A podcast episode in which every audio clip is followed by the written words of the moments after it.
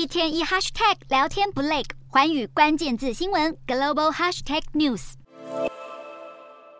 首先来看地球有哪些板块，依照板块大小可以分为主板块、次要板块以及微板块。主板块包括时常在教科书当中看到的太平洋板块、欧亚大陆板块、非洲板块等七大板块。次板块因为大多位于海底，所以通常不会标示在地图上，包括菲律宾海板块、阿拉伯板块等十块板块。至于微板块，数量众多，一般会被并入主板块当中。